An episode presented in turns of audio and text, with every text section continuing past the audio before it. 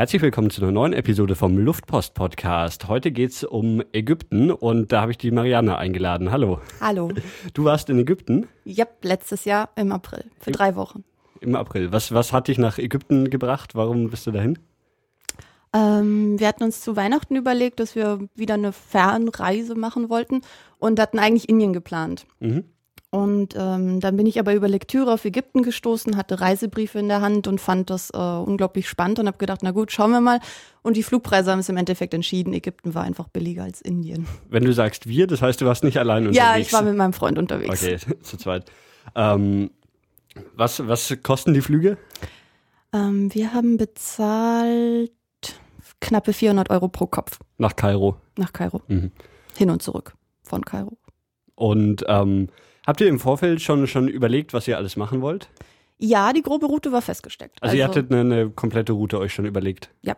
Hattet ihr dann da auch schon irgendwie, weiß ich nicht, Hotels gebucht, was weiß ich, sowas gemacht? Also für Kairo, weil es dann ja auch einfach äh, aufgrund der Situation, also wir hatten den Flug gebucht, da gab es die Revolution noch nicht. Mhm. Und dann ist das Ganze ja ein bisschen aufregender geworden. Haben wir gedacht, na gut, also wir kommen irgendwie um zwei Uhr nachts an, da wollen wir auf jeden Fall irgendwie wissen, wo wir dann ankommen. Und hatten für Kairo ein Hotel gebucht und hatten dann auch für Luxor und Assuan, also in Oberägypten am Nil, auch jeweils ein Hotel gebucht gehabt, also reserviert, nichts festgemacht. Man hätte es theoretisch absagen können, weil wir uns nicht sicher waren, wie der Touristenansturm ausfallen würde. Also, dass wir das zeitlich mal Mhm. einordnen. Ihr habt die Flüge gebucht, dann ist die Revolution ausgebrochen und dann seid ihr hingeflogen. Ja. Ähm, wie oder zu, zu welchem Zeitpunkt war die Revolution dann, als ihr angekommen seid? Na, da war sie eigentlich, also sie war noch im Gange, aber es war der große Sturm, war, ähm, Mubarak war zurückgetreten Mhm.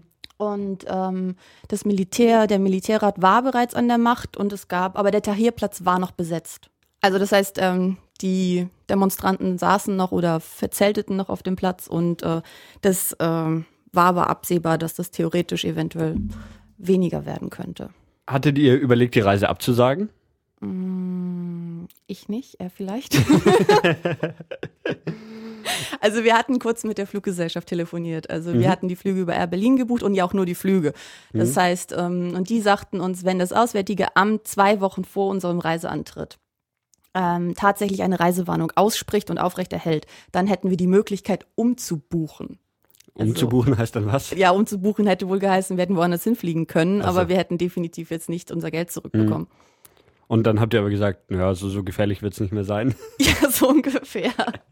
ja, wir haben halt gesagt, okay, gut, hm, also unsere Eltern waren jetzt semi begeistert äh, von der von der Idee, da wirklich hinzufahren. Aber wir haben gesagt, na gut, wir haben die Flüge, wir würden kein Geld zurückbekommen, weil auch das Auswärtige Amt einfach keine Reisewarnung ausgesprochen hat. Mhm. Und ähm, haben wir gedacht, dann schauen wir es uns an. Und eigentlich war es ja so, dass wirklich Kairo beziehungsweise Alexandria auf dann noch Suez Seite ähm, als, oh, sorry, äh, als gefährlich irgendwie, wenn überhaupt, äh, ja, deklariert werden konnten. Und wir haben gesagt, okay, wir sind in Kairo, können theoretisch sofort weiterfahren, wenn wir wollen. Und äh, an den Touristenplätzen ist eigentlich nicht so viel los. Weil es auch einfach kein, ja, es ist ein innenpolitisches Ding und kein außenpolitisches Problem gewesen. Oder ist.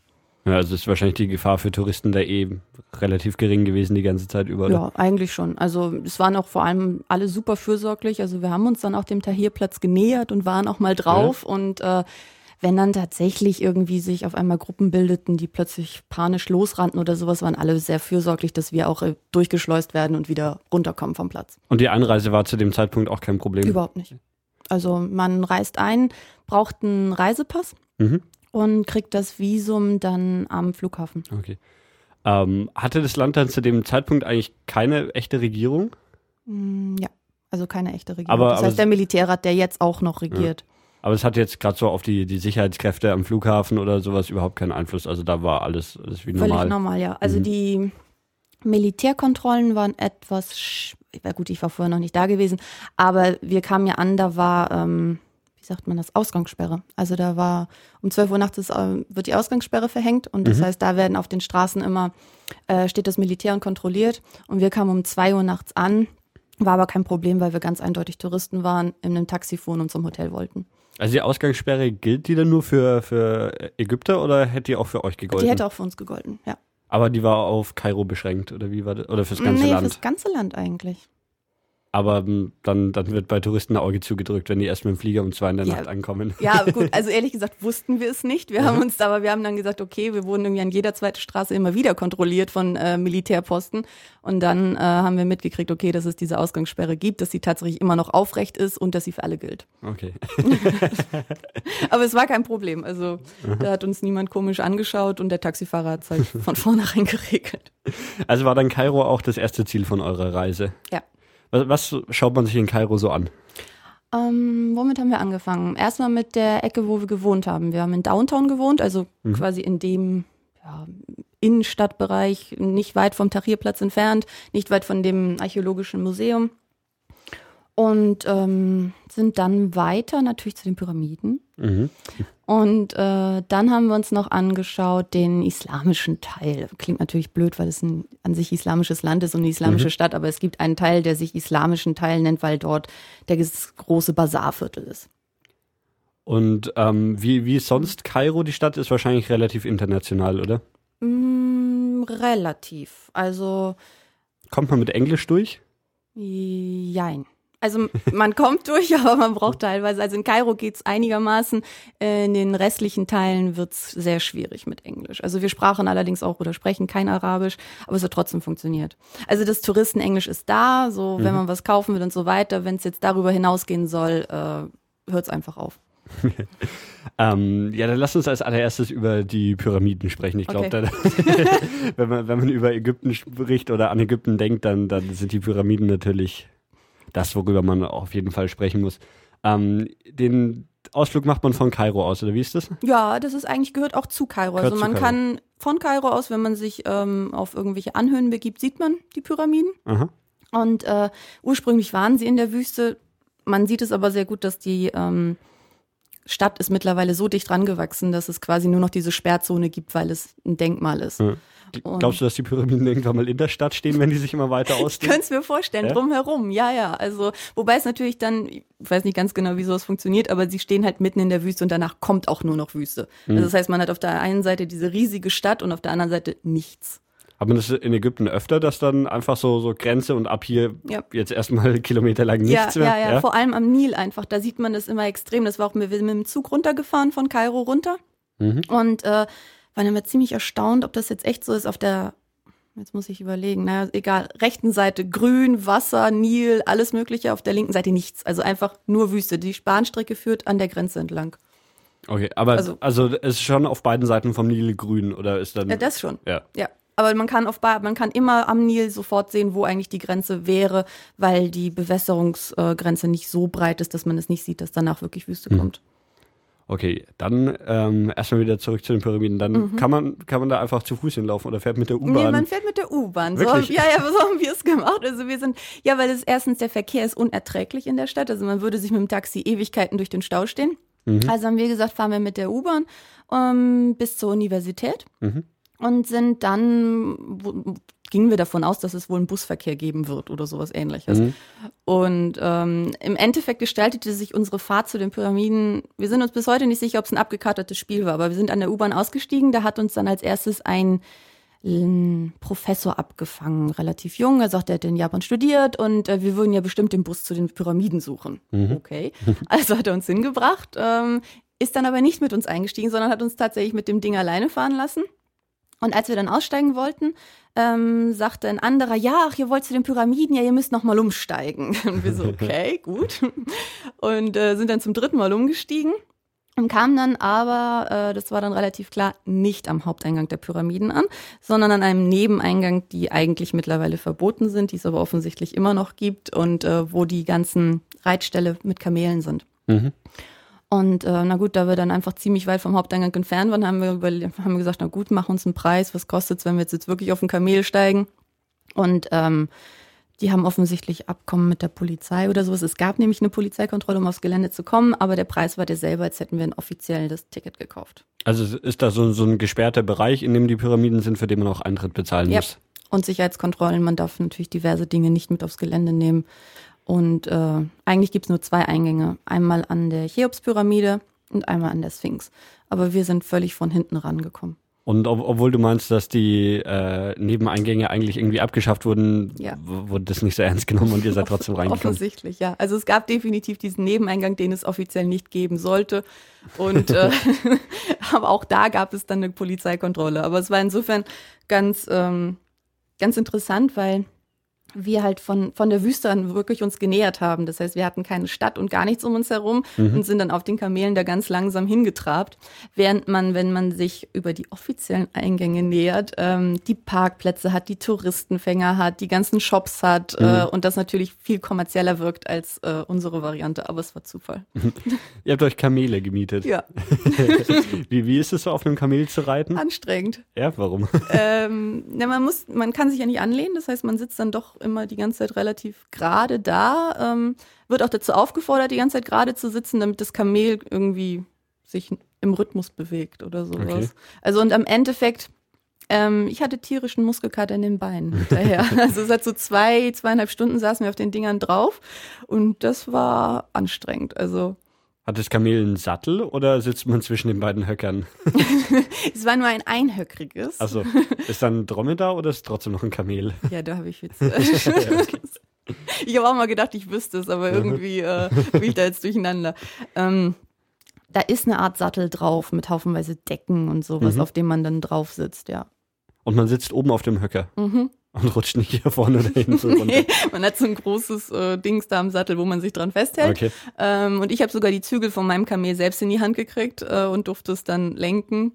Also es kriegt auch jeder ein eigenes Kamel. Mhm. Ja, also wenn man will. Okay. Aber man könnte auch zu zweit, glaube ich, auf einem sitzen, aber das wird äh, noch anstrengender und vor allem sehr heiß. Mhm. Also, weil es, also im April ist es schon einigermaßen warm dort.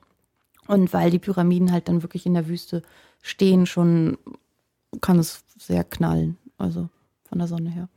Ihr wart im April da, ja? Mhm. Wie warm ist es da? Also in Kairo ging es so 25 Grad ungefähr. Im Rest des Landes definitiv über 30 Okay. bis und- 35. okay. Ähm, wie kommt man auf das Kamel drauf? Das, Kamel geht auf Befehl runter und man klettert Ja? dann drauf, ja. Aber das ist dann, äh, das muss man wohl beherrschen, diesen Ton und diesen, diesen Befehlston, dass das Kamel auch wirklich runtergeht. Aha. Also, weil ich kam von meinem Kamel nicht runter, als ich runter wollte. Dann braucht man jemanden, der den Kamel gegen die Knie tun kann, ja, oder was? Ja, ja, ja.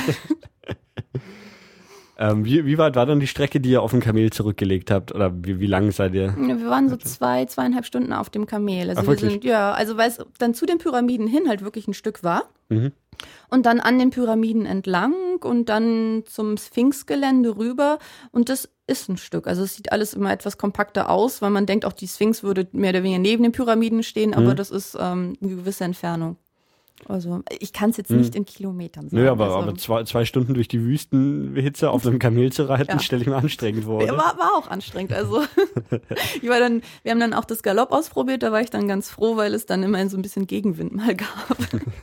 Und sonst bewegen die sich nicht so schnell fort, Nein, oder? überhaupt Nee. nicht. Nein.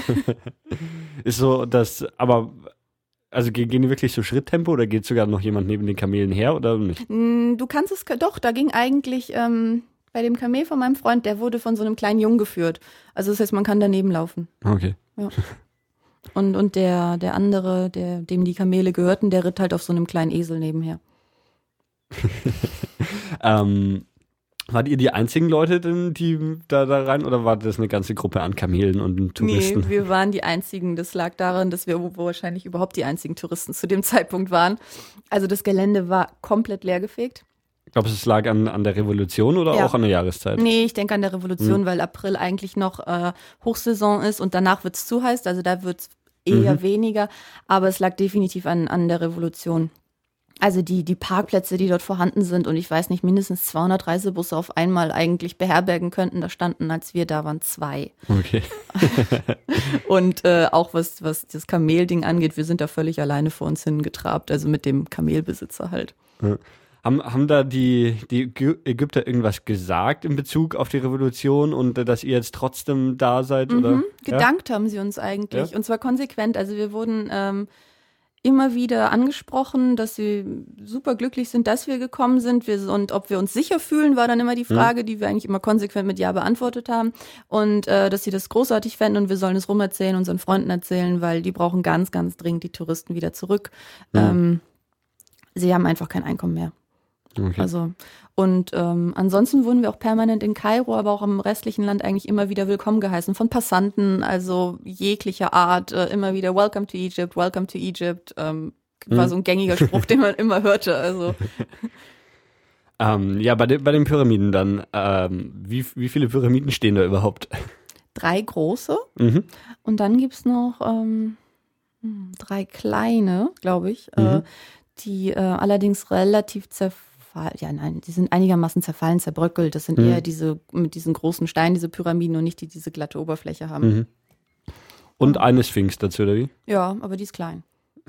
Im Vergleich zu den Pyramiden oder ist sie wirklich klein? Nö, die ist wirklich klein. Also, das heißt? Oh, gut, jetzt werde ich bestimmt irgendeine völlig falsche Aussage treffen, aber gefühlt würde ich sagen, weil sie so vier, fünf Meter bloß hoch. Okay. Also wirklich klein. Und du meinst, die liegt auch ein Stückchen abseits dann von den Pyramiden, mhm. oder wie? Ja, die liegt ähm, in der Nähe der Gräber. Also es gibt bei den Pyramiden noch ähm, Arbeitergräber, die man auch besichtigen kann. Und ähm, dieses eher an dem Bereich als wirklich bei den Pharaonengräbern, also den Pyramiden. Mhm.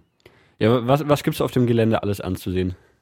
Und, und was schaut man sich an? Geht man, äh, darf man in Pyramiden reingehen? Ja, ja? man darf. Ähm, man darf in alle drei reingehen. Ähm, Im normalen Ticket ist eine Pyramide inklusive. Da sind wir dann auch reingegangen. Es war aber nicht die große, sondern eine der beiden unwichtigeren. Okay.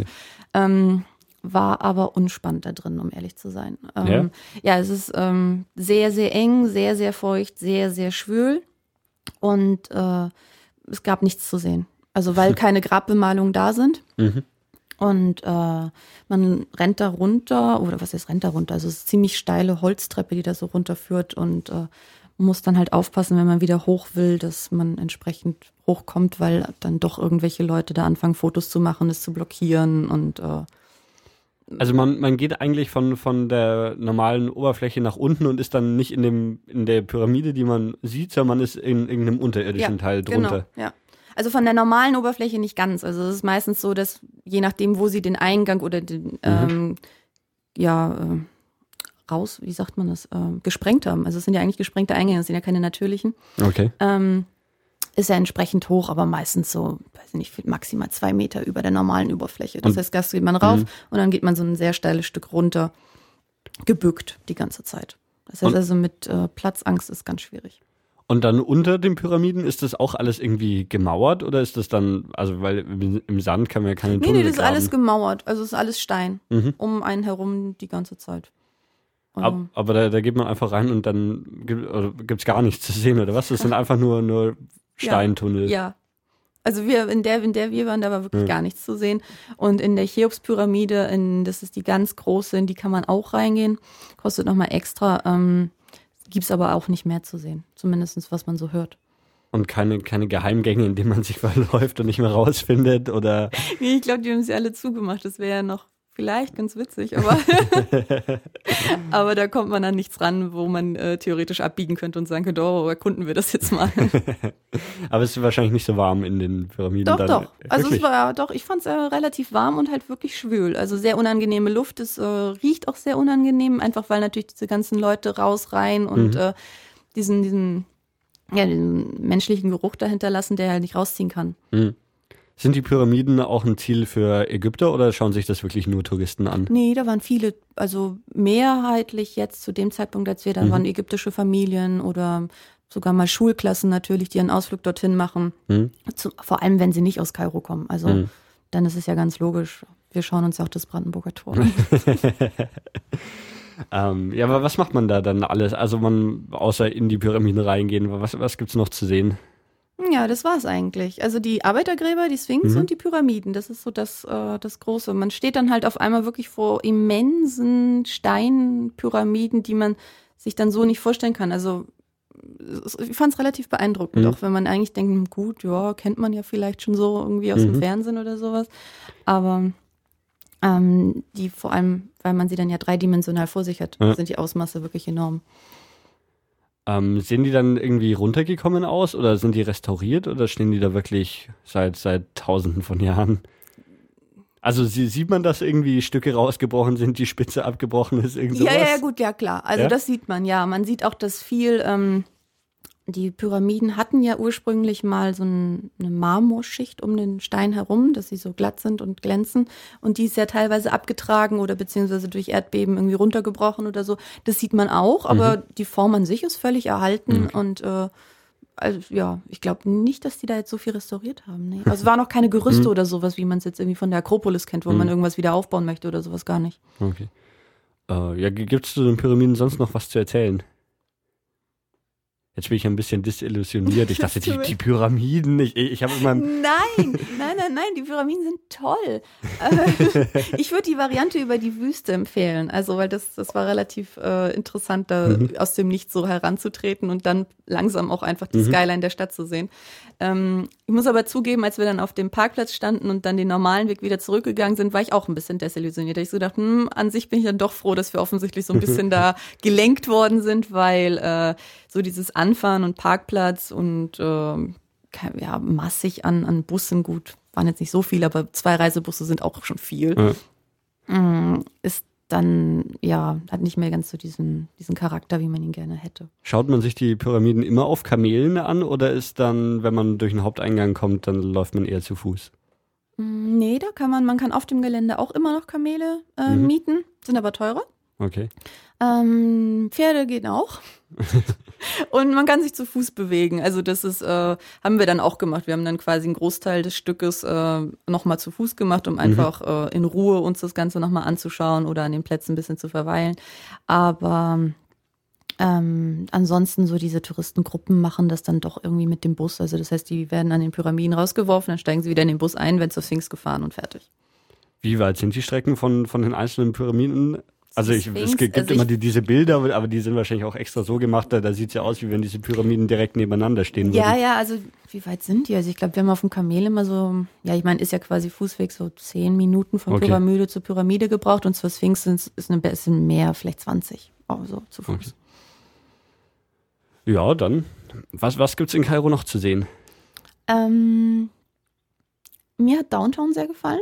Es ist so ein ganz pulsierender äh, Stadtteil, der vor allem nachts äh, plötzlich zum Leben erwacht. Also ganz anders, als wir das kennen, wenn irgendwie so um 22 Uhr alles definitiv schottendicht ist. Nein, die Geschäfte machen um 22 Uhr auf. Äh, alle gehen shoppen äh, ab 22 Uhr. Also es ist rappelvoll, total beleuchtet und ein, ein ganz anderes Gefühl. Ähm, Wird's in der Nacht deutlich kälter?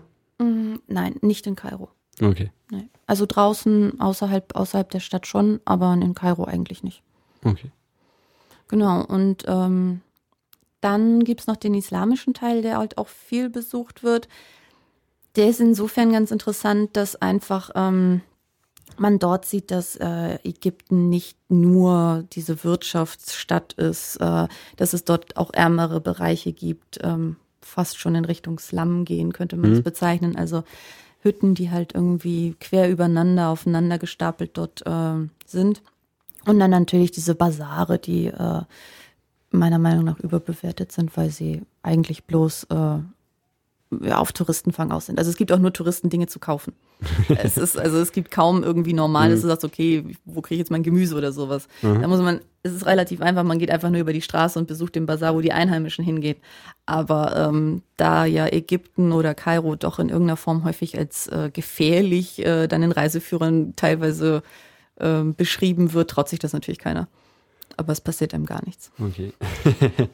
ähm, ist dann, wenn Kairo Downtown, ist das dann wirklich so, so ein modernes Stadtzentrum oder ist das da, also mit, mit irgendwie Wolkenkratzern und was weiß ich? Also oder die ist Gebäude sind recht hoch, Wolkenkratzer nein, aber es ist, ähm, ist ein Stadtteil, der, ich würde jetzt schätzen, so vor allem so in 20er Jahren oder Anfang des 20. Jahrhunderts aufgebaut worden ist. Viel Art Deco-Bauten, sehr heruntergekommen, aber man sieht es halt trotzdem noch. Und die sind relativ hoch, also so sechs Stockwerke sind oder sieben Stockwerke sind relativ gängig in dem Stadtteil. Und dann habt ihr euch einfach so, so die Stadt ein bisschen angeschaut, die Ja. verschiedenen Stadtteile. Ja, zu Fuß einfach sind dann halt auch viel am Nil entlang gegangen oder auf die ähm, Insel da in der Mitte. Ähm, Also der Sam- Nil fließt direkt durch Kairo Einmal mittig durch. Einmal mittig durch, ja. Genau. Und da dies, diese ähm, Samalek ist der eine Stadtteil auf der Insel, da kennt man auch den Fußballverein von. Und äh, das ist insofern, äh, das ist ein richtig modernes Stadtzentrum, also mit äh, Fassaden beziehungsweise Läden, wie wir sie kennen, die ganzen von den Luxusgeschichten ganz zu schweigen. Und da merkt man allerdings auch, dass der sehr viel wohlhabender ist. Also von der Kleidung her, von, von den Läden her, Cafés, Restaurants ist äh, sehr, sehr westlich und wie man es bei uns auch kennt. Also es sind da, wenn, wenn ich mir die Karte so anschaue, sind diverse Inseln im Nil. Und die, Mhm. Ja, die ich sind auch meine alle, jetzt diese, ähm, ja, wie soll ich das beschreiben? Ja, diese da, wo direkt Kairo dran steht. also die, die zentralste und Genau. die, die ist auch wirklich komplett besiedelt. ja, Und die, die anderen Inseln da sind die. waren wir nicht. Das Okay. ist äh, zu weit unten gewesen. Also aber die, die, die Insel ist dann auch so groß, dass da irgendwie ein ganzer Stadtteil ja, drauf ja, ja, passt. ja, also. zwei sogar. Also ich meine, der untere ähm, heißt nochmal anders und Mhm. äh, der obere, wo man das auch sieht, dass der relativ durchgeplant äh, gebaut Mhm. ist, das ist dieses, das ist Samalek. Und auch einer der wohlhabendsten Stadtteile der Stadt. Sieht man das in Kairo öfter, dass die Straßen so, so schachbrettartig geplant sind? Hm, Ja, Downtown ist etwas strukturierter, aber wenn man Mhm. dann zum Islamischen rübergeht, das wäre weiter rechts quasi, da sieht man dann halt, dass es ein richtiges Wirrwarr ist, kleine Gassen Mhm. und dass es keine Mhm. geplante Stadt ist. Wie, wie viele Tage war der in Kairo? Am Anfang drei volle Mhm. Tage und dann ganz zum Schluss nochmal zwei volle Tage. Okay. Ja, wo, wohin ging es dann als nächstes?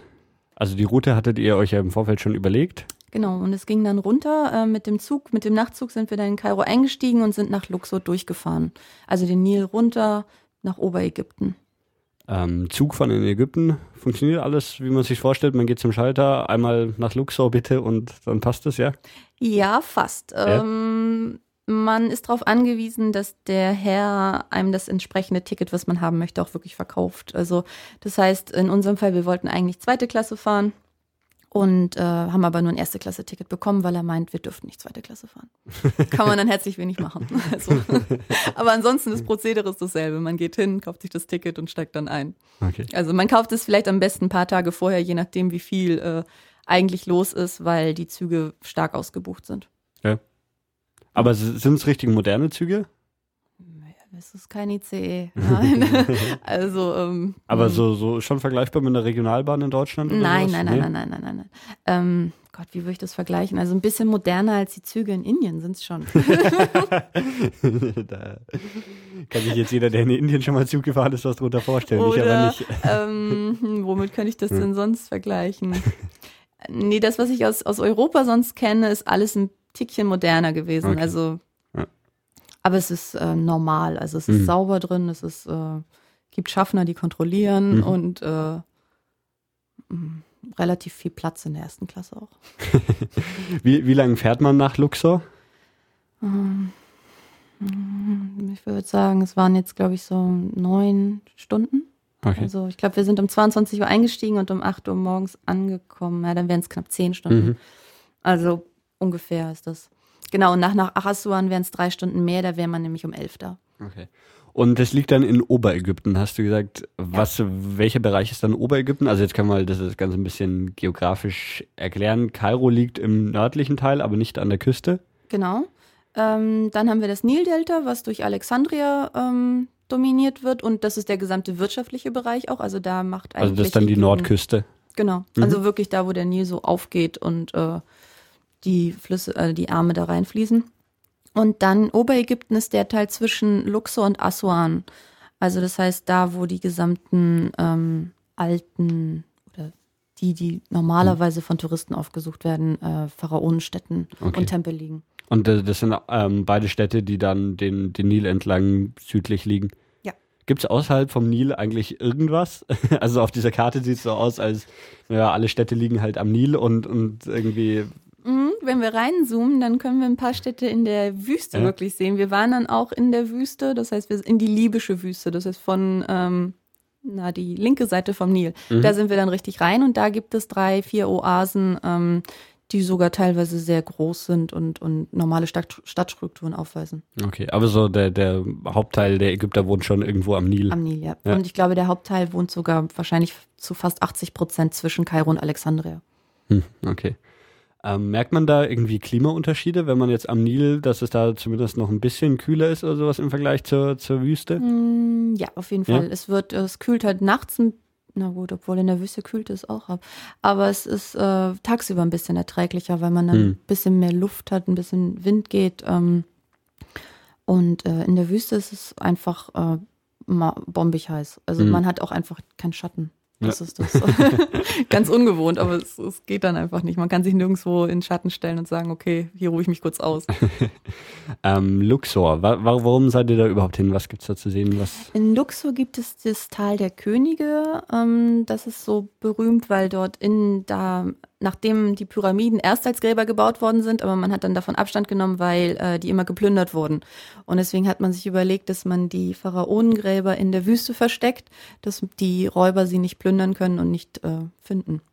Und das ist äh, eines der ganz großen äh, Sightseeing-Dinger da. Ähm, und äh, dann gibt es noch zwei sehr große Tempel. Einmal den Karnak-Tempel, der ist durch seine Säulenhalle so berühmt. Da stehen noch völlig erhalten, ich glaube, an die 40, 50 Säulen in dieser Halle, also in Mhm. einer immensen Höhe. Ähm, dann gibt es ähm, parallel noch auch auf dieser Tal der Könige Seite das Tal der Arbeiter, Tal der Königinnen. Die wurden dort auch alle ähm, bestattet. Und jetzt habe ich den Luxor-Tempel gibt's noch, der liegt direkt am Nähe. Also es sind die, diese Gräber, das sind dann die Gräber, die, wo nicht die Pyramiden genutzt werden, weil die geplündert wurden, die wurden dann in Luxor gebaut, was Genau. Die wurden in die, in die Wüste rein, in Berge rein, also quasi richtig meterweit unter die Erde vergraben. Da hat man auch das Grab von Tutanchamun gefunden. und dann hat sich irgendwie danach erst die Stadt darum gebildet. Ja. Okay. Genau. Also dann hat man, beziehungsweise die Gräber sind auch äußerst weit entfernt von der Stadt. Also Theben West äh, gab es als Stadtstruktur, da hat man auch die Tempel aufgebaut, aber die äh, Gräber sind, ich glaube, wir sind über eine gute halbe Stunde dort mit dem Auto hingefahren, also mit dem Bus Mhm. zu den Gräbern, weil man richtig in die Wüste reinfährt und um eine Bergkette rumfährt, um da ranzukommen. Und dann, wenn, wenn man sich so, so ein Grab anschaut, das ist dann ein Loch, das in den Berg gegraben wurde. Ja, aber dekoriert. Im Gegensatz zu den, äh, was wir halt in den Pyramiden gesehen haben, waren die wirklich beeindruckend. Also je nachdem gehen sie meterweit in die Erde runter, Mhm. ähm, über Treppen oder was auch immer, teilweise etwas flacher. Ähm, und äh, die, das, diese gesamte Grabhöhle ist äh, ausgemalt, also mit ähm, mythologischen ähm, Zeichnungen, Geschichten quasi, die da an die Wand gemalt worden sind. Und das war schon ähm, recht schön, recht schön zu sehen, vor allem weil es auch so erhalten ist, weil viele von den Gräbern tatsächlich nicht gefunden worden sind. Mhm. Und deswegen hat man auch das Grab von Tutanchamun so äh, erhalten gefunden. Es hatte vorher keiner gefunden und das, die ganze Grabkammer war noch erhalten. Steht aber natürlich im Archäologischen Museum in Kairo. Und da wurde dann alles, alles aus Luxor irgendwie weggebracht Rüber. und nach Kairo. Ja, Also Das genau. habt ihr in Kairo noch Das angeschaut haben wir in dann. Kairo angeschaut, ja. Ähm, aber daher kommt dann vielleicht das, das, Bild, was man so von den eigentlich, oder zumindest ich, von den Pyramiden habe, mit diesen Gängen, die dann komplett mit irgendwie Hieroglyphen und, Ja. und Bildern bemalt sind. Die das sind dann ist alles eigentlich in Luxor, in, Luxor. den Tal der, im Tal der Könige und äh, Königinnen, genau. Und da sind dann wirklich die, die, die Wände komplett bemalt mit, mit irgendwelchen Ja. Hieroglyphenbildchen. Hieroglyphen, Bildchen, also und auch richtig bunt. Also Mhm. das heißt, äh, dann am schönsten, also wirklich schön fand ich eigentlich, ähm, die stellen die Erde mehr oder weniger immer im Abbild da. Das heißt, die Decke ist immer als Sternhimmel ausgemalt, Mhm. in Blau, Gelb. Ähm, und an der Seite, ähm, ja, die Familie in verschiedenen Szenen oder ähm, ja, eben je nachdem, wie bedeutend der, der Pharao oder war, dann ähm, verschiedenste Götterszenen, die wie er zum Pharao erhoben worden ist und Mhm. so weiter. Was war dann in den Gräbern alles drin? War, oder hatte dann so, so ein Grab, war, lag dann da nur ein, ein Pharao drin und sonst nichts? Ähm, manch, also an die Gräber direkt dran kommt man auch nicht immer. Also das heißt, dass man so bis vor dem Sarkophag steht, Mhm. geht nicht immer. Ähm, manchmal ist es so, dass in Nebenräumen äh, seine Familie mitbestattet worden ist. Mhm. Und ähm, je nachdem, das Problem ist, es gibt dort an die 40 Gräber, man darf aber nur fünf betreten, damit Okay. ähm, nicht zu viele Touristen ähm, durch äh, die Feuchtigkeit, die sie mittragen, ähm, die Wandmalerei beschädigen, sind immer nur fünf geöffnet. Mhm. Und das Ticket erlaubt auch immer nur fünf. Ähm, daher weiß ich nicht genau, was in den anderen Gräbern zu sehen gewesen wäre. In unserem Fall war es vor allem halt die, ja, dieses ausgemalte und äh, verzierte, was, was man zu sehen gekriegt hat. Ähm, ein Sarkophag eigentlich nicht. Aber den hat man dann, so Sarkophage hat man im äh, Archäologischen Museum in Kairo gesehen. Ja, massig. Ja? Ja. Also da sind ganz, ganz viele. Ähm, man kann ja im Archäologischen Museum in Kairo sogar in die Mumienabteilung gehen, wenn man mag. Da sind dann sogar entpackte Mumien zu sehen. Also verpackte Mumien sieht man so im Archäologischen Museum, also Tiermumien, Kindermumien, alles Mögliche. Mm, aber es gibt sogar ein paar Mumien, die entpackt worden sind ähm, und die gibt es in der Sonderabteilung zu sehen. Wie sieht so eine Mumie aus? Also die entpackten habe ich mir nicht angeschaut. ähm, und die anderen, so wie man es kennt, also ein, in Leinen eingewickeltes ja? äh, Ding, also relativ, äh, weiß ich nicht, unspektakulär fast. Und da ist dann auch über, über irgendwie die Jahrtausende sind die nicht Nichts passiert, ist einfach nur vergilbt. Okay, krass. Ja. ja. Also das sieht man auch vor allem bei den Tiermumien sehr gut. Also so kleinere Krokodile oder sowas, da sieht man die Form halt perfekt. Okay. Mhm. Und da sind dann in diesem Museum einfach die diverse Mumien ausgestellt. Mhm. Mumien, ähm, Teile von Tempeln, Sarkophage, ähm, sehr, sehr viel Grabinhalte. Also von diesen ganzen Schmucksachen äh, mhm. über ähm, Masken. Ähm, genau, und bei das, ich meine, das Tutanchamun-Grab ist ja deswegen auch so bekannt, weil man da auch, Gott, was war da, da war wirklich viel, ganze Kutschen oder sowas auch in seinem Sarg vorgefunden hat. Also die Königskutsche, die man dann ihm dazugereicht hat und ähm, und die wurde mit in den Sarg gelegt. Mhm, also wie das, groß ist dann der Sarg? Das sind, das sind wirklich große Räume. Also man muss sich das jetzt äh, wie mehr als 20 Quadratmeter sind es definitiv immer. Mhm. Also so, dass okay. man ganz, ganz viele wichtige Gegenstände immer noch mit reingetan hat. Und ähm, bei einigen war es dann auch so, dass es ähm, so verschachtelt war. Also man hatte den großen Raum, wo dann so große Gegenstände lagen. Mhm. Dann kam man in den zweiten Raum, da lagen dann vielleicht sowas wie Tücher oder Vasen oder so. Und der dritte Raum hat dann eigentlich den Sarkophag erst ähm, geborgen. Okay. Und ähm, bei diesen Gräbern in Luxor waren es dann, also ist da, wenn, wenn du sagst, es gibt über 40 Gräber oder sowas, sind das alles einzelne oder sind die irgendwie alle untereinander verbunden? Nee, die sind alle einzeln. Also das Gelände ist auch wirklich riesig und mhm. ähm, man kann es auch, glaube ich, es wird anstrengend, wenn man das alles komplett zu Fuß machen würde. Mhm. Also, ähm, nee, die sind so verstreut, dass man das äh, auch von außen gar nicht sehen würde dass es so viele sind. Also und, und sie sind untereinander überhaupt nicht verbunden. Okay. Und dann besteht ein, ein Grab immer aus, aus irgendwie einem Eingang und dann einem oder mehreren Räumen? Oder genau. ist dann da noch ein komplettes irgendwie Gängesystem oder sowas? Nee, nee gar nicht. Es okay. ist einfach nur dieser mhm. eine Gang runter zur Grabkammer. Aber in den Grabkammern in Luxor ist dann eben nichts mehr drin. Nee, nicht wirklich. Also in denen, ja? in denen wir waren, war nichts drin. Also ich glaube, ein Sarkophag war zu sehen. Ähm, aber das ist eigentlich auch nur eine Steintruhe, wenn man es jetzt, also es war mhm. jetzt nicht dieser, die sind auch verschachtelt ineinander, wie diese ähm, russischen Puppen. Mhm. Das heißt, es gibt das ganz Äußere, was viereckiges Dings ist, und dann äh, gibt es den Teil, den man kennt, dass der mit Gesicht und äh, Verzierungen mhm. und so mhm. weiter. Aber ähm, der liegt innen drin, beziehungsweise das meiste davon liegt im Museum. Okay. äh, was hast du gesagt, was man sonst noch in Luxor anschaut? Äh, den Karnak-Tempel schaut man sich an, dann hat man auf jeden Fall den Luxor-Tempel noch und ähm, also es gibt in Luxor sehr, sehr viele Tempel, aber das sind so die beiden großen gängigen. Mhm. Ähm, sind es dann Tempel? Hatshepsut-Tempel, sorry.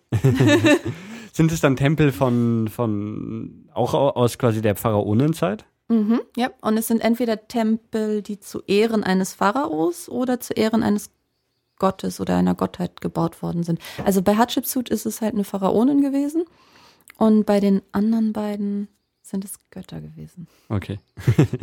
wie, wie sieht so ein Tempel aus?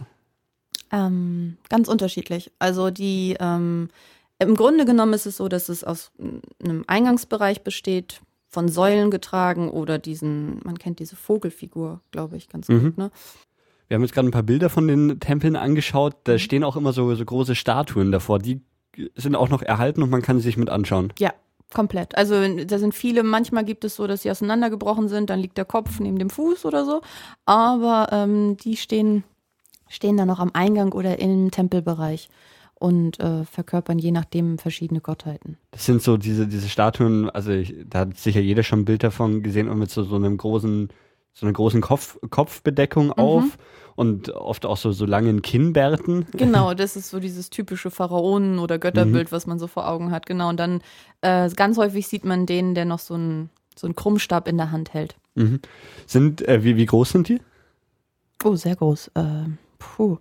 Ähm, kann, ich, kann ich ganz schwer schätzen. Hm. Also aber aber schon, schon deutlich größer als man selbst. Ja, ja, ja, Ja? ja, also weit über 10 Meter Okay. teilweise. Also Mhm. die sind wirklich sehr, sehr groß.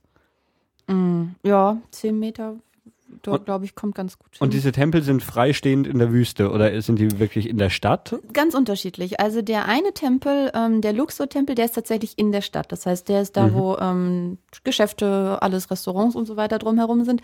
Der Karnak-Tempel ist ein bisschen weiter ab, aber Wüste würde ich jetzt noch nicht sagen. Mhm. Also da, da wächst immer noch so ein bisschen Strauchzeugs drumrum. Ähm, dann ist es so, dass häufig die Tempel noch im Nee, warte mal. Ich glaube, es ist eigentlich so, dass die Tempel konsequent in der Wüste sind Mhm. aber äh, der Abschnitt äh, halt nicht so breit ist zum Tempel vom Nil. Und früher war es so, dass sie die äh, bewässert haben, die Tempel. Das heißt, man hat einen kleinen Kanal vom Tempel zum Nil. Aber du, du hast ja gemeint, dass quasi die Gräber da versteckt wurden, da waren die Tempel auch schon, schon lang da, bevor die Stadt überhaupt da war. Ja, jetzt will ich mich zeitlich da lieber nicht so weit Hm. aus dem Fenster lehnen, inwiefern äh, Stadt, Ja. Tempel und Gräber, äh, weil es die, diese Pharaonenepochen oder sind, sind Mhm. in drei große Teile geteilt. Da, das äh, oh Okay. Gott, wage ich nicht. Ähm, dann gibt's noch die- einen, einen Tempel da, von dem wir auch ein Bild gesehen haben, der, der fast schon in, in so eine Steinwand Genau, reingebaut das ist. ist dieser Hatschepsut-Tempel. Der liegt äh, quasi vor dem Tal der Könige. Ähm, der gilt einer, der gilt der Pharaonen und ist insofern äh, bemerkenswert, weil er ganz anders ausschaut als die traditionellen anderen Tempel. Also er ist ganz schlicht und gebaut worden, schaut eigentlich schon modern aus.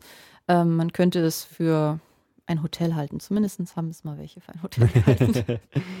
Also die, diese Tempel, sonst sehen sie aus, eigentlich so, so, so ein bisschen griechisch auch aus, also ganz viele Säulen. mhm. Auf den Bildern war, war die auch nachts da, weil da sind jetzt viel, viele Bilder, ja. die, die irgendwie in der Nacht, wo die Säulen beleuchtet sind. Die sind beleuchtet eine Zeit Mhm. lang, also ähm, weiß nicht, so bis zwölf ungefähr. Einige, in vielen Tempeln gibt es auch so Lichtspiele, haben wir aber nichts gesehen. Der eine Tempel, neben dem wir gewohnt haben in Luxor, der war dann halt auch beleuchtet, schaut schön aus. Hm? Aber ähm, man kommt zu der Uhrzeit dann eigentlich nicht rein, außer man besucht diese Lichtshow. Mhm. Ähm, die Ausgangssperre, die du anfangs erwähnt hattest, galt die dann nur für Kairo oder war die dann in Luxor immer noch irgendwie gültig? Die war bestimmt in Luxor immer noch gültig, aber wir haben uns dann äh, nach zwölf, glaube ich, nicht mehr. Nee, Moment mal, bin ich mir nicht sicher. Also in Mhm. Aswan waren wir nämlich tatsächlich auch nach zwölf unterwegs. Okay. Ähm, weiß ich dann nicht. Oder vielleicht Mhm. hat man es da nicht so genau genommen, weil Mhm. es dort keine Demonstrationen gab ähm, Hm. oder nicht mehr gab. Ähm, unterscheiden sich dann die, diese Tempel äh, wirklich, also jetzt äh, du hast gesagt, der ein, eine Tempel im Stein ist schon Mhm. anders, aber die, die anderen oder würdest du sagen, die sind alle relativ vergleichbar und Also je nachdem, wie man sehr sich man, wie sehr man sich mit der Materie auskennt, Mhm. unterscheiden sie sich jetzt für den Laien nicht so sehr. Okay. Also ein Archäologe oder ein Ägyptologe würde wahrscheinlich ausflippen jetzt bei der Aussage, das ist ganz klar. Ähm, aber ich muss sagen, ich habe äh, von denen, ich glaube, vier, fünf gesehen und es waren alles wunderbare Exemplare dann. Mhm. Aber ich muss jetzt äh, die anderen 20, die theoretisch noch da wären, Mhm. sind, würde ich nicht unterscheiden können. Also okay. das ist eins, ähm, es gibt ein paar Tempel, die dann ähm, noch ganz schön sind, weil sie ähm, sehr lange im Sand vergraben waren und erst kürzlich, also kürzlich jetzt im 9 20. Jahrhundert Mhm. ausgebuddelt worden sind und die ganzen Malereien sind noch erhalten. Ursprünglich waren die Tempel nämlich auch bunt. Okay. Also da waren Mhm. alle Figuren und Hieroglyphen bunt ausgemalt und an einigen Tempeln kann man das an den Säulen noch sehr gut sehen. Ähm, man sieht auch oft auf den Bildern so, so Obelisken rumstehen. Also da gibt es wirklich auch viele davon, oder? Mhm, ja, also vor den Tempeln ähm, eigentlich oder vor besonderen Abschnitten des Tempels stehen dann immer wieder welche. Aber teilweise auch kleine. Also die sind dann nicht immer Okay. so enorm groß, wie man sich das vorstellt. Gibt's dann, gibt's denn überhaupt den Obelisk? Also so, so den, den einen großen? Ja, oder? ich glaube, der ist in Luxor, vor dem Luxor-Tempel. Okay. Und es gab ursprünglich zwei und der andere steht in Paris auf dem Place de la Concorde. Wir streichen die Aussage, wenn es jetzt Mist ist. okay. Äh, wa- was habt ihr in Luxor sonst noch unternommen? Ähm, wir waren in der Wüste wandern. Und zwar, ähm, wir haben in Theben West gewohnt, das heißt nicht in der Stadt Luxor, sondern auf der anderen Seite, wo ähm, das Tal der Könige ist. Also Luxor trennt sich dann auch durch, durch, Durch den, den Nil. Nil, genau. Also das Wie ist- Kairo. Das, ist da wahrscheinlich mit jeder Stadt so, nachdem sie Ja. alle am Nil liegen. Ja. Wobei dann wirklich Luxor quasi halt äh, die Stadt Luxor auf der einen Seite liegt und Mhm. Theben West, das heißt das antike Luxor, liegt auf der anderen Seite. Mhm. Und äh, wir haben dort, ähm, dort geschlafen und sind dort dann durch die verschiedenen kleinen Dörfer mhm. ähm, spazieren gegangen. Und dann sind wir auch mal in der Wüste wandern gegangen, also auf diesen Bergen, die man gesehen hat, bei diesem Hatschetsu-Tempel, der im Berg mhm. drin liegt. Und sind vom Tal der Könige ähm, über diese Bergkette rübergewandert zu dem Tempel runter. Das war, das war relativ beeindruckend. Erstens, weil man das so gar nicht äh, kennt, dass man im Nichts wandert. Man hat sonst immer Grün und Schatten mhm. und alles Mögliche um sich herum. Und da waren wir völlig alleine, ähm, keine Pflanze, gar nichts. Mhm. Und ähm, ähm, wenn man oben angekommen ist, sieht man dann halt äh, meterweit über den Nil und äh, kann von oben nochmal diese Be äh, Bewässerungsgrenze sehr gut mhm. erkennen, wie wirklich dieser Schnitt ist. Grün, Sand, fertig. Also. und die, diese Berge sind dann einfach riesige Felsberge, die da im Genau. Mit, mit ne, also die erheben sich dann aus dem Wüstensand einfach raus. Ja, es ist ja. eher so, dass es halt so flach ist, alles äh, mhm. grün, flach und dann ähm, kommen plötzlich riesige Berge, die unglaublich groß aussehen, weil wir diese Hügellandschaft vorweg nicht haben. Also mhm. ich meine, wir reden jetzt hier nicht mal von 1000 äh, Metern Höhe, mhm. aber es sieht sehr groß aus, weil es aus dem Nichts mhm. äh, kommt. Wenn wir von Wüste sprechen, sprechen wir dann wirklich von so, so einer feinen Sandwüste oder ist dann In auch viel? In dem Bereich noch nicht, nein. Okay. Nein, also das ist eher einfach äh, ja, Wüste, weil dort nichts wächst. Mhm. Aber dann einfach viel, viel Steine, Geröll und sowas. Genau, ja. Okay. Äh, wie, wie lang war eure, eure Wanderung dann durch die Berge? oh, so drei, vier Stunden mhm. oder sowas. War, ja. habt, habt, ihr einfach so auf eigene Faust gemacht ja. oder war das irgendwie eine, eine, vorgegebene Tour oder Route? Ja, wir haben es im, im Reiseführer gelesen gehabt, mhm. äh, dass das möglich ist. Also mhm. und ähm, haben dann gedacht, okay, probieren wir es einfach mal aus. Ähm, man kann sich ja nicht richtig verlaufen, weil man immer wieder den Nil halt sieht und sich dahin orientieren kann. Also mhm. es ist nicht so, dass man orientierungslos wie in der Wüste, wo wirklich nicht so weit herum ist. Also mhm. man hat immer den Nil, wo man sagt, mhm. okay, gut, scheiße, verlaufen in die Richtung zurück oder so. Mhm. Okay. Genau, und dann hat man halt auch einfach gesehen, okay, in die Richtung ist der Tempel, der liegt links von uns, müssen wir uns also irgendwie da lang begeben. Muss man dann kanisterweise Wasser mitschleppen? Sollte man, ja. Ja. Also so zwei, drei Flaschen. Ich meine, wir haben es wieder perfekt getimt gehabt und haben es zur Mittagszeit gemacht. Aber es, es ging dann auch. Also je nachdem, mhm. wie hitzeempfindlich man ist. Mhm, okay. Äh, würdest du auch, äh, ist eine Empfehlung? So eine? Definitiv. Ja? Also ich fand es wirklich ganz, ganz toll in Luxor. Zum einen hat man diese, diese ganzen Städten, dann hat man äh, das Landleben, was man dann auch hat. Ähm, wenn man sich halt auf der Theben-Westseite bewegt, hat man keine Touristen, nur die, die äh, die Städten anschauen. Aber die ganzen mhm. Dörfer ähm, oder halt auch diese Wanderung, die wir gemacht haben, da ist niemand sonst. Mhm. Und ähm, ich will hier auf jeden Fall nochmal hin und dann in den Wüstenbergen mal schlafen. Das hatte nämlich, das hat uns ein Ägypter erzählt, der das häufig mit seinen Freunden macht. Der dann einfach einen Schlafsack mitnimmt und sagt, okay, schlafen wir heute Nacht einmal.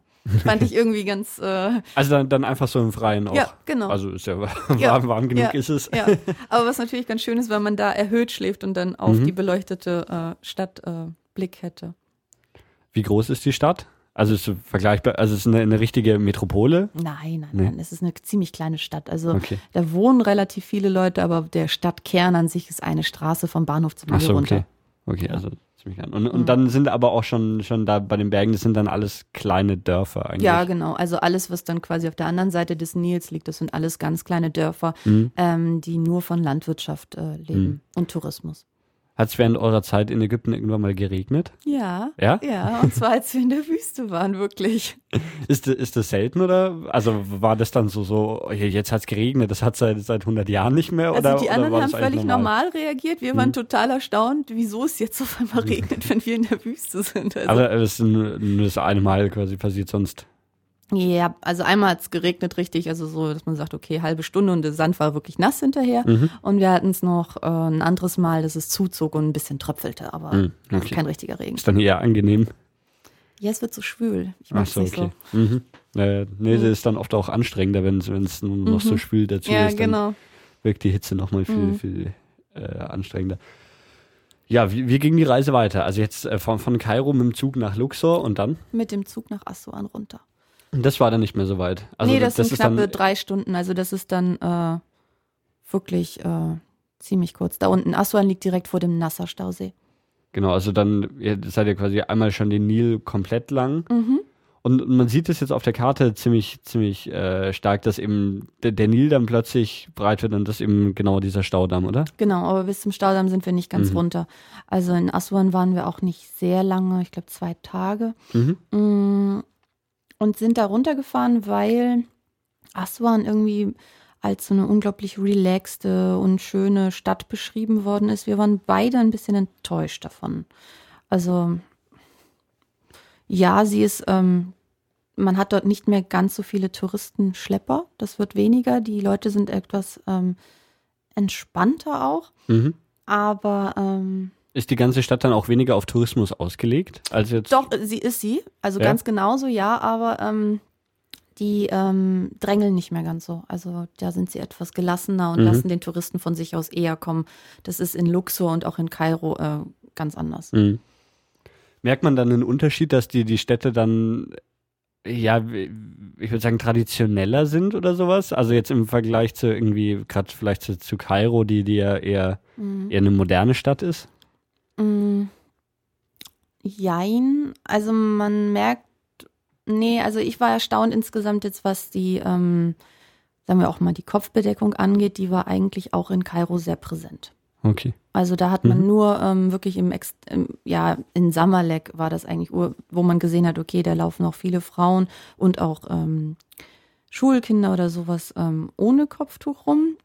Ansonsten war es so, dass es im ganzen Land äh, das sehr vertreten war, beziehungsweise die äh, gesamte Körperverhüllung auch sehr präsent war, mhm. was ich so nicht erwartet hätte. Auch bei den Männern dann mit diesen weißen, langen. Das hat man unten. Menschen? Das hat man ja? in Kairo gar nicht bei den, bei den Männern. Ähm, das hat man aber dann vor allem ab Aswan ist das ganz normal, dass die Männer diese weißen Gewänder mhm. tragen. Mhm. Mhm. Okay. Ja. Und Aswan ist dann auch wieder eine, eine richtig große Stadt, oder? Wenn, man die so anschaut. Bisschen also größer als, als Luxor, aber ist mhm, jetzt auch nicht okay. richtig groß. Also da ist ein Stadtzentrum besteht vielleicht aus zwei oder drei Straßen anstatt von aus einer. Okay. also. Aber was habt ihr da gemacht? Da haben wir eigentlich im Grunde genommen uns ein bisschen vom Sightseeing erholt. Es gab mhm. nicht, ähm, warte mal, gab es da was? Nichts richtig Großes, würde ich jetzt sagen. Also mhm. da ist eher so dieser Nil mit diesen vielen kleinen Inselchen, die man auf der Karte mhm. auch sehen kann. Ähm, da ist es sehr grün, es ist schon, man merkt, es wird exotischer anhand der, der Bäume, also Bananenbäume überall und Palmen. Aber ähm, ja, und dann sind wir eigentlich viel am Nil spazieren mhm. gegangen. Das war eigentlich so das, das Größte. Könnte man im Nil baden gehen oder machen das Leute? Mhm, waren wir auch. Aber ja? dann erst, äh, wir sind dann von Aswan weiter mit dem, mit der Feluke. Das ist dieses kleine traditionelle ägyptische Segelschiff. Okay.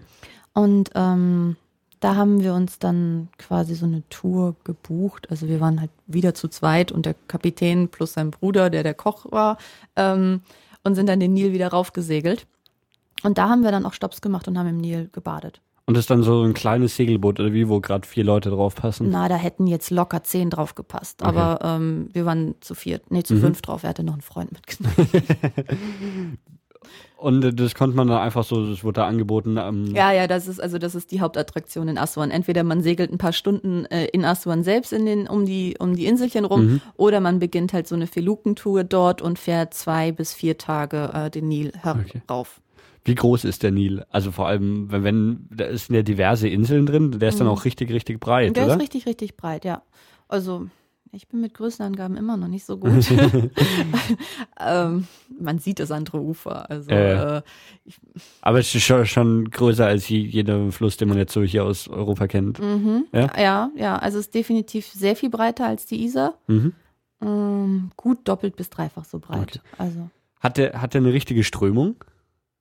Also mhm. jetzt irgendwie so, so gerade wenn man drin Stausee badet ist das ja, glaube ich, sehr unterbunden okay. worden. Also eigentlich nee. Also wenn man drin badet, man hat eher das Gefühl, man ist im stillen, äh, mhm. in stillen Gewässern und auch ähm, man, es macht mehr Sinn halt von Aswan hochzufahren, weil man dann eine gewisse Strömung hat. Wenn man mhm. allerdings völlige Windflaute hat, ist es auch kommt man nicht besonders schnell voran. Also man okay. ist dann beim Segeln schon auf den Wind eigentlich angewiesen. Mhm. Aber gibt es dann so richtig viel Wind? Äh, bei uns ging es gut. Ja. Ja. Also es kommt auf die Jahreszeit drauf an. Okay. Äh, wie, wie lange wart ihr dann auf dem Schiff? Mm, ganze zwei Tage, also drei Nächte sogar. Und man übernachtet auch auf dem Schiff? Ja, immer ja? auf Rhein äh, quasi. Also, also oben das, auf dem Deck? Ja, es gibt keine Kajüte oder sowas. Mhm, also es okay. ist wirklich so ein, so ein Holzdings. Also die haben dann so Holzbretter, womit sie dann diesen Sitzbereich zumachen, sodass es gerade ist, also eben ist. Mhm. Und darauf liegt man dann. Okay. Und da, da lebt man dann die, die ganzen zwei Tage auf diesem Schiff. Mhm. Und das hat überhaupt keinen überdachten Bereich oder sowas, Nein. sondern irgendwie. Gar nicht. Und es wird auch Essen auf dem Schiff gekocht, wenn du gesagt hast, Ja. ihr hattet einen Koch dabei. Genau, das war äh, der kleine Bruder vom Kapitän. und ähm, der hat gekocht. Der, die haben dann so einen kleinen Gaskocher, haben vorher die Vorräte eingekauft. Mhm. Ganz einfache Küche. Also irgendwie, äh, was hatten wir häufiger eigentlich? Äh, Falafel gab es am Anfang. Und dann äh, wurde es einfacher. Ich glaube, irgendwie Nudeln gab es dann auch nochmal Mhm. und dann sowas wie ja, eine Art Rühreigericht Okay. oder so. Was, was gibt's generell so in Ägypten zu essen? Hm, Nicht so viel Abwechslung, wie man es aus der orientalischen Küche gerne erwart oder erwarten würde. Also äh, Ägypten zählt äh, bei den Arabern als es ist es so das kulinarische England und äh, das, das trifft es auch ganz gut. Also am Anfang ist man noch relativ begeistert und kann die erste Woche ganz viel Verschiedenes ausprobieren. Und in der zweiten Woche merkt man dann, okay, irgendwie ist das jetzt, das kenne ich doch irgendwie alles schon, hat bloß einen anderen Namen. Und in der dritten Woche denkt man sich, gut. also ähm, Ja, was ist das zum Beispiel? es ist Falafel auf jeden Fall, was Mhm. man bekommt. Dann ähm, als äh, so, so Straßenessen oder Imbissessen ist Shawarma relativ äh, Mhm. bekannt. Und das ist auch wirklich so, wie man es hier aus, aus Deutschland kennt. Also jetzt sowohl Falafel als auch Shawarma, dass man das wirklich in so einem Brot auf die Hand kriegt. Eigentlich schon, ja. Ja? Ja, das nimmt sich nicht so viel. Okay. Ja. Dann bin, bin ich ja beruhigt. Das, Je nachdem, wo man das Shawarma in Deutschland isst. Ja. Also das hier in München ist anders als das in Berlin. Aber die Falafel ist eigentlich äh, dasselbe. Es ist wesentlich mehr Mhm. Gemüse oder Gemüseauswahl. Okay. Ja. Und ähm, dann wird viel aus. Ah, vielleicht, vielleicht solltest du noch kurz erklären, was Ja. ein Shawarma ist. Ach so, äh, Shawarma sage ich, ich sage immer, es ist das bessere Döner. Es ist, Finde ich auch. gut. Es ist eigentlich Hühnchenfleisch gegrillt und mariniert mit verschiedenen Gewürzen. Das Ganze wird mit äh, Gemüse und Salat und einer Joghurtsoße meistens in so ein ganz dünnes Brot eingewickelt. Also im Gegensatz zum Döner, wo man eigentlich so, so ein dickes Fladenbrot oft hat, ist das genau, dann so das ein ist ganz dieses dünnes. ganz, ganz dünne. Mhm. Genau. Und auch nicht das, was man normalerweise von der Falafel kennt, diese Tasche, sondern Mhm. ich kenne es halt eigentlich als so ein ganz, ganz dünnes, rollendes mhm, Brot. genau. Genau. Und dann gibt's noch äh, Fuhl, wird dort viel gegessen. Das wird aus Saubohnen gemacht. Ist so eine Bohnenpaste eigentlich. Die Okay. kann man warm oder kalt Mhm. essen, kann man sich halt auch ins Brot geben lassen. Dann, ähm, dann sehr viel Hühnchen. Also wenn es Fleisch gibt, dann gibt es häufig Hühnchen, Mhm. was ganz normal ja, gebacken wird. Also Mhm. auch ohne viel Gewürze, obwohl wahnsinnig Okay. viel Gewürze verkauft werden und zur Verfügung Mhm. stehen, kochen die wenigsten Haushalte wirklich mit viel Gewürzen. Mhm. Ähm, und ähm, Kartoffeln in Tomatensauce gekocht. Mhm. Und äh, was hatten wir noch? Ein paar Gemüsesorten, die man jetzt, oder die, wo ich nicht wusste, was es ist, weil vielleicht auch einfach äh, das Englisch Mhm. bei den anderen dann fehlte, um es irgendwie zu benennen. Mhm. Also eingekochtes Gemüse. Okay. Äh, zum Trinken dazu, also aus so arabischen Ländern gibt's, ja- hört man oft, dass es Tee zum Trinken gibt. Ja, sehr viel Tee. Die Ja? ganze Zeit Tee. Schwarzer Tee mit richtig viel Zucker. also den, den kriegt man überall. Mhm. Und äh, es ist auch so, selbst wenn man irgendwo was kauft, äh, wird man definitiv dazu verpflichtet, einen Tee mit denen zu trinken. Okay. Äh, Und sonst gibt es äh, unbedingt probieren den Zuckerrohrsaft, den es eigentlich auch überall gibt. Ich würde sagen, ja. Also in den Oasen gab es den nicht, aber so in Aswan, Luxor, Kairo ist Zuckerrohrsaft sehr gängig. Wie Ähm. schmeckt sowas? Also es klingt für mich jetzt nach Zuckerwasser.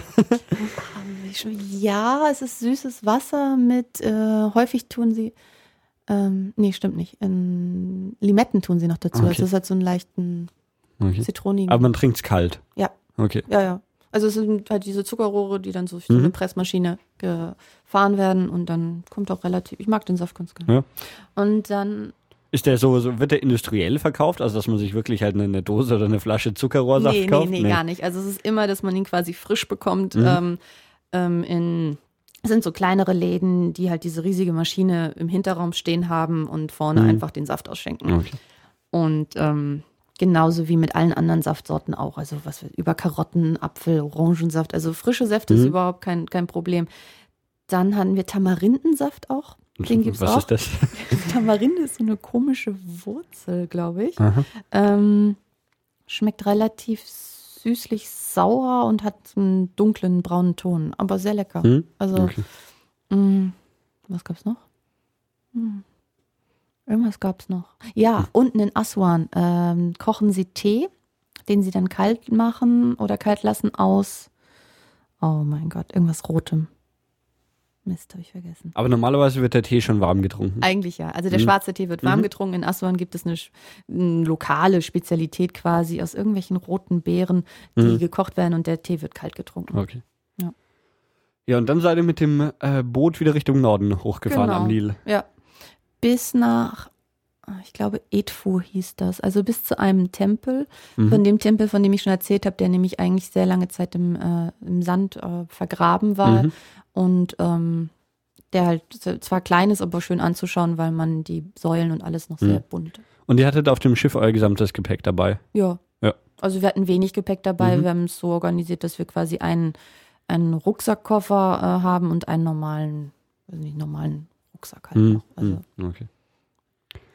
Ähm, ja, und dann, dann seid ihr da an, äh, an diesem Tempel. War da noch eine, eine Stadt drum oder war, war nee, da da war gar nichts, Tempel? da war wirklich nur der Tempel. Ähm, das hatten wir allerdings auch nicht ganz so gedacht, weil wir von da weiter wollten, Mhm. äh, zurück nach Luxor, um dann in den Zug zu steigen, um in die Wüste Mhm. zu kommen. Das erwies sich allerdings als äußerst schwierig, weil es keine Stadt drumherum gab, es keine Touristen gab, das heißt, es gab auch keine Taxifahrer an dem Tempel. Mhm. Und wir mussten dann so ein bisschen versuchen, zu irgendeiner Art Busbahnhof hinzukommen, um Mhm. weiterzufahren. Das hat dann auch geklappt, hat ein bisschen gedauert, aber es funktionierte dann. Also die Leute sind halt hilfsbereit. Die Ja. sehen ein, dass du mit dem Gepäck durch die Gegend rennst und Ja. fragen, wo man hin will. Zahlt man halt ein bisschen mehr, aber Mhm. äh, man kommt schon an. Was macht man so die ganze Zeit auf diesem Schiff, wenn du sagst, ihr wart zwei Tage unterwegs? Den Nil bestaunen. Ja? Ja, nee, es war, es war, also die Reise war halt anstrengend bis zu dem Punkt auch gewesen. Mm, Und das war ganz entspannt. Also man fährt halt, man segelt halt. Also Okay. Was Ja. macht man sonst beim Segeln? Ja. Schauen. Ne? also, nee, aber was ganz Schönes. Ja. Man hat halt, ähm, sieht diese ganze Flora und Fauna drumherum. Habt ihr Krokodile gesehen? Nein, die gibt's nicht mehr im Nil. Ach so, die gar- sind gar alle, nicht mehr? Nee, gar nicht mehr. Die sind alle im Stausee. Wir haben aber ein Krokodil gesehen in Aswan. Ähm, da hatten eine Familie hatte ein Krokodil in so einem komischen Betonbecken. Auf die Frage hin, äh, was denn das warum sie denn das haben, haben würden. Ja, für die Touristen. Also der, der Stausee ist äh, südlich von Aswan und staut quasi, also der Nil fließt nach Norden ins Mittelmeer Genau. und der, der staut quasi da alles und Ja, und Mhm. auch die Krokodile. nee, es gibt eigentlich nichts Gefährliches mehr im Nil. okay. Also und da unten ist der Nil halt auch so sauber, dass man da bedenkenlos schwimmen kann. Hm. Ist der dann in, in Kairo oder so? Ist er da richtig, richtig dreckig? Ja, ist nicht mehr so blau, nee. Also ich, Ja. man sieht auch niemanden schwimmen dort drin. Und äh, ja, er hat halt diese normale Flussfarbe, wie man Hm. sie bei uns jetzt auch Hm. kennt. Also okay, nicht wie die Isar, aber vielleicht wie die Elbe. Und dann seid ihr von, von, von eurem Tempel aus in Richtung Ah. Oasen, Oasen. Und die liegen dann irgendwo im, im. Westen des Landes. Richtung libysche Grenze. Also das heißt, wir sind dann irgendwie hoch nach Luxor, mussten dann in ein Privattaxi Mhm. steigen in Luxor, weil ähm, da haben wir die Revolution dann auch nochmal so, sagen wir mal, behinderlich zu spüren bekommen. Inwiefern? Die ähm, Zugstrecke war blockiert. Da haben sich Demonstranten draufgesetzt, Mhm. ähm, und zwar mitten im Land, so dass die Züge weder nach Süden noch nach Norden fahren konnten. Und äh, eigentlich wollten wir mit dem Zug fahren, damit es halt einfach wesentlich billiger ist. Hm? Und dann ähm, war aber dieser Streik schon über drei Tage in Gange. Keiner konnte uns sagen, wie lange das noch geht. Dann haben wir gesagt, na gut, wir waren auch schon in Luxor. Ähm, es macht jetzt wenig Sinn, jetzt Ewigkeiten in Luxor zu warten, bis Mhm. die Demonstration wieder aufhört. Ähm, und haben gesagt, na gut, dann fahren wir mit einem privaten Taxi. Es waren so rund 300 Kilometer und man muss ehrlich sagen, dafür haben wir, ich glaube, so an die 80 Euro bezahlt. Okay. Also Hm. Genau, da sind wir nach Kharga gefahren. Das ist diese erste einigermaßen größere Stadt. Oder auch die einzige Stadt, von, Mhm. die man von Luxor dann aus erreichen kann. Genau. Da gab es aber nicht viel zu sehen. Und das sind dann so, so O- Oasenstädte, die wirklich im, im Nichts sind. Mhm. Ja, also sie sind wirklich im Nichts, aber wenn du in der Stadt drin bist, merkst du das nicht. Okay. Also, Also es sind dann schon auch, auch große Städte, jetzt nicht mehr Mhm. irgendwie zwei Häuser, sondern. nee, nee, nee, überhaupt nicht. Das, das wär, so haben wir uns das so ein bisschen vorgestellt, Mhm. aber das war gar nicht das, was wir vorgefunden haben. Also die waren ähm, zwar nicht schön, aber es waren Groß, also Großstädte ist falsch. Es waren Mhm. ähm, ja auch so Wohnblöcke, modernere, ähm, aus Okay. Beton gebaut, irgendwie dahingestellt.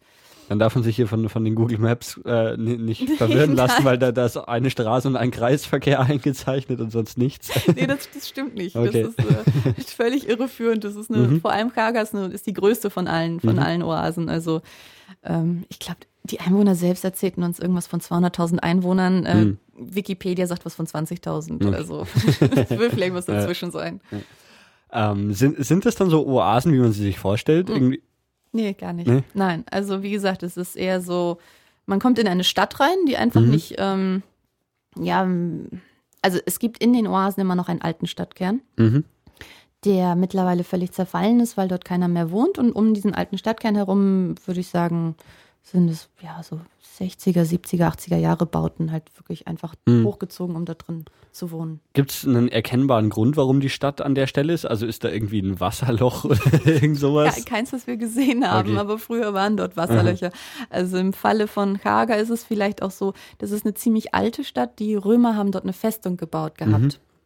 Und äh, da ist die Besiedlung halt immer wieder so geblieben, weil es wohl strategisch Mhm. einigermaßen sinnvoll war. Ähm, aber wir haben kein Wasserloch gesehen, was uns jetzt gesagt hätte, ja, Oase.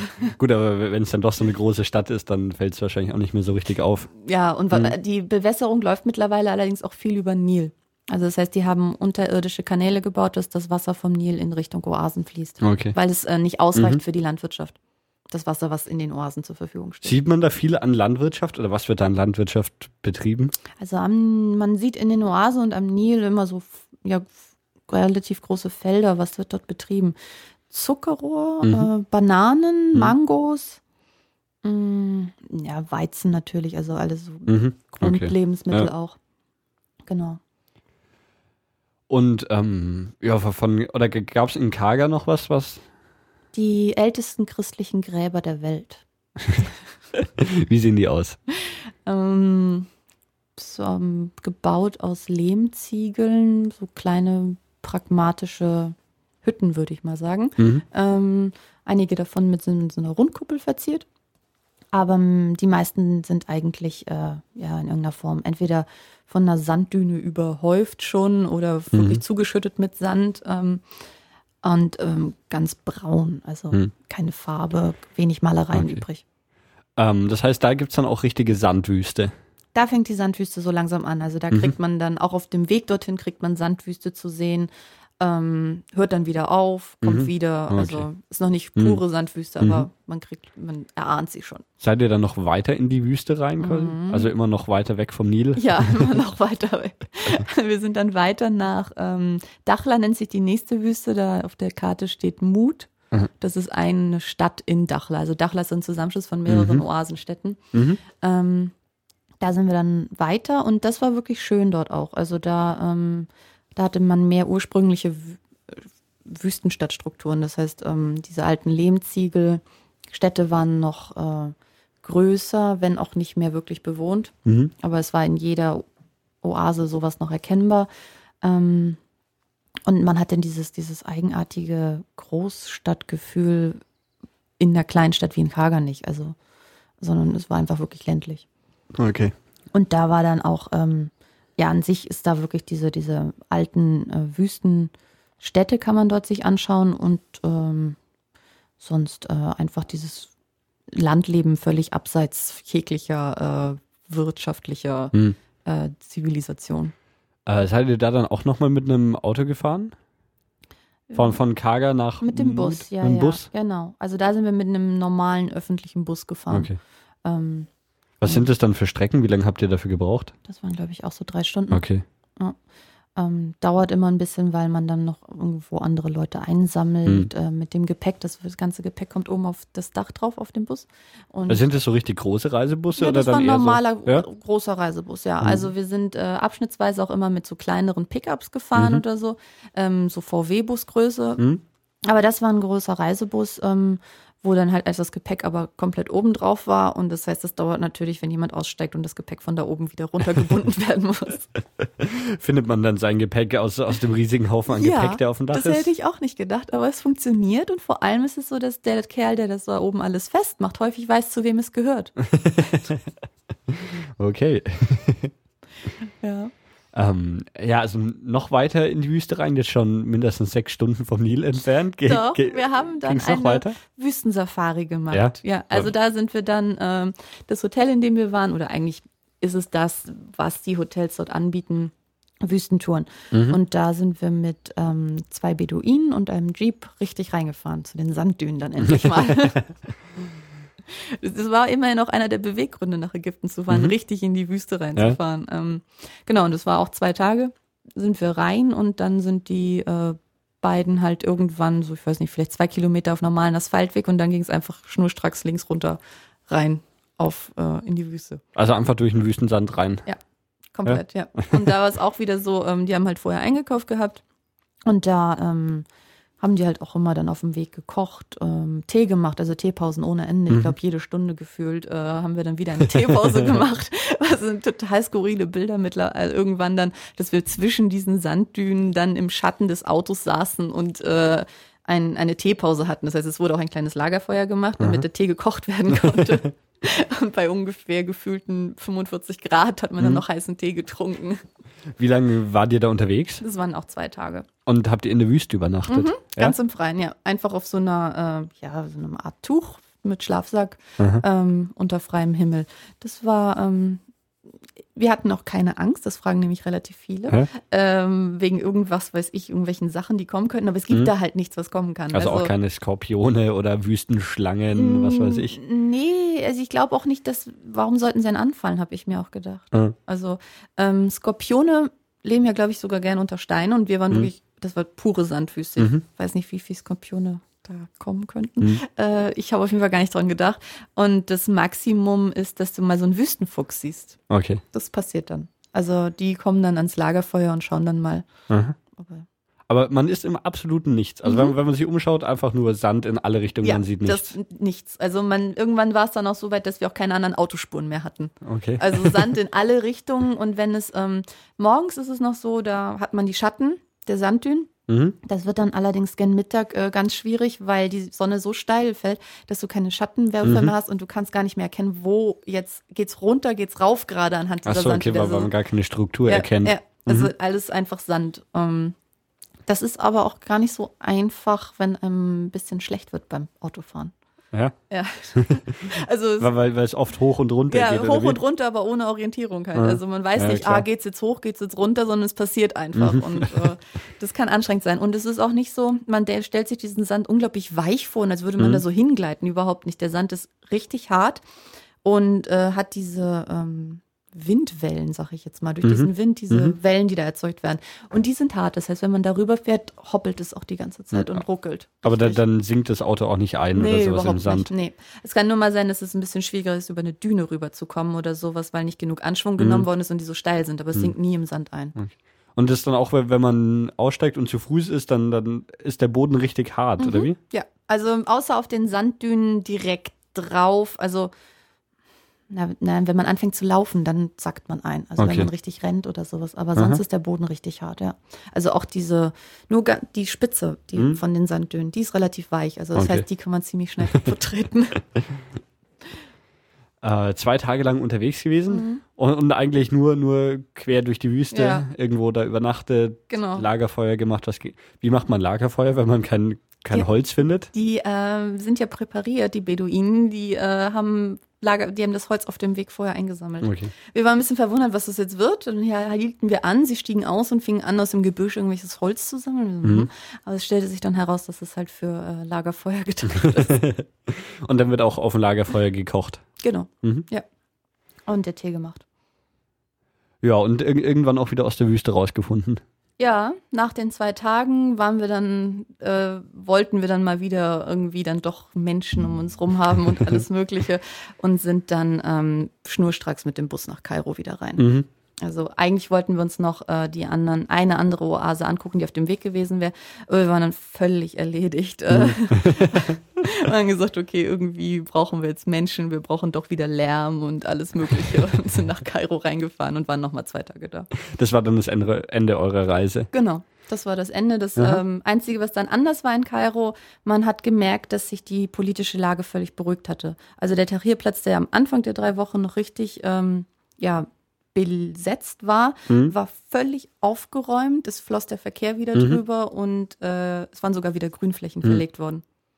Äh, von, von dem besetzten Tarierplatz hast du jetzt noch gar nicht so viel erzählt. So, mhm. Was gibt's da zu sehen? Du hast ja irgendwie kurz erwähnt, dass ihr da auch äh, hingegangen seid. Ja, ja, wir waren ja neugierig und wir ja. waren nicht so weit davon entfernt. Wir haben gesagt, dann schauen wir uns das langsam mal an und nähern mhm. uns der Situation.